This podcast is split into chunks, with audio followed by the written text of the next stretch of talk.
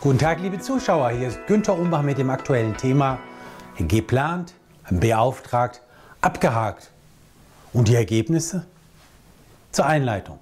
Gesetzte Ziele nicht erreicht. Woran liegt es? Nun, manche Firmen wundern sich, dass trotz schöner Pläne und emsiger Betriebsamkeit Marktposition und Umsatz weit unter den erwarteten Werten liegen. Lassen Sie uns hinter die Kulissen schauen und beispielhaft einige Ursachen beleuchten, sowie mögliche Maßnahmen, um die eigenen Wettbewerbsvorteile zu stärken. Beispiel 1. Multi-Channel Marketing ohne Multi. In einer Firma prüften wir die Ergebnisse einer Aufklärungskampagne und stellten fest, dass diese bei den Betroffenen online praktisch nicht sichtbar waren. Auf meine neugierige Frage nach dem Warum sagte die Projektmitarbeiterin sinngemäß, das verstehe ich auch nicht, das war doch die Aufgabe der Agentur gewesen. Zum Hintergrund. Die Digitalagentur hatte die elementaren Regeln der Search Engine Optimization oder SEO einfach nicht berücksichtigt. Beispiel Nummer 2. Bei Events das danach vergessen. Eine Firma hatte eine teure Veranstaltungsreihe für Ärzte geplant und organisiert. Allerdings ohne dass ein konsequentes Follow-up der Teilnehmer durchgeführt wurde. Dies wäre bei richtiger Planung und Organisation via Außendienst, Callcenter, E-Mail, Website etc. ganz leicht möglich gewesen. Es war also viel Geld in die Teilnehmer investiert worden, aber aufgrund ineffektiver Nachbereitung war der Return on Investment enttäuschend. Beispiel Nummer 3. MSLs ohne Aktionsimpulse ausgebildet. Eine Firma hatte neue Medical Science Liaison Manager, MSLs, eingestellt, welche die Meinungsbildner wie angeordnet regelmäßig besuchten. Allerdings gab es jenseits der dokumentierten Besuche wenig Vorzeigbares, was den Stellenwert des Firmenproduktes nachhaltig verdeutlicht hätte. Beispielsweise keine resultierenden Fachartikel in Zeitschriften, keine Vorträge, keine Nennung in Therapieempfehlungen oder in Arzneikommissionslisten. Der Hintergrund? Man hatte am Onboarding oder Training der neu eingestellten MSLs gespart sodass diese einfach nicht wussten, wie man Besuche inklusive Vor- und Nachbereitung bei Experten wirkungsvoll gestalten kann. Frage, was machen manche Führungsriegen?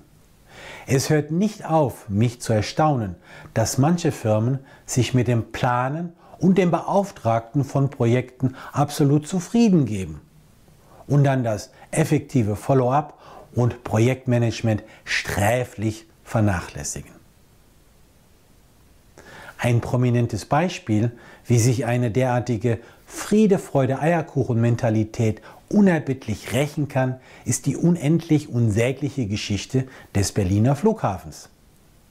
Hier wurde fleißig geplant und beauftragt, aber Koordinierung und Follow-up waren schlicht unprofessionell.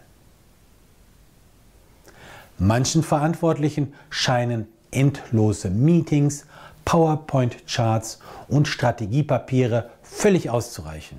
Es gilt Input statt Output, Planen statt Machen und Beschäftigungsorientierung statt Resultatorientierung. Diese Begriffe werfen Schlaglichter auf eine völlig fehlgeleitete Einstellung. Überschrift Grandios scheitern versus grandios erfolgreich sein. Für den spektakulären Niedergang des ehemals weltgrößten Mobilfunkherstellers Nokia waren nicht die 120.000 motivierten, intelligenten Mitarbeiter verantwortlich, sondern das elfköpfige, arrogante Führungsgremium, welches versagte und, gefangen in alten Denkmustern, den ehemals stolzen Weltkonzern in die Bedeutungslosigkeit führte. Bemerkenswert ist, zeitgleich konnte der Konkurrent Apple das Potenzial der Ideen der begeisterten Mitarbeitern ausschöpfen und mit dem iPhone legendäre Erfolge feiern. Nun, welche sind die resultierenden Erkenntnisse? Bemerkenswert ist, dass die enttäuschenden Ergebnisse am Markt zunächst niemanden in der Firma zu interessieren schienen. Es waren ja alle emsig beschäftigt. Wenn die Stagnation dann auffällt, versuchen die Verantwortlichen oft, die Schuld dem Marktgeschehen, den Mitarbeitern oder den Dienstleistern in die Schuhe zu schieben.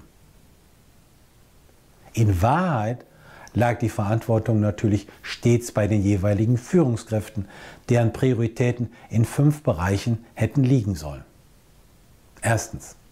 Ideen aufgreifen und zukunftsweisende Strategien entwickeln. Zweitens. Engagierte, kompetente Teams und Dienstleister aussuchen.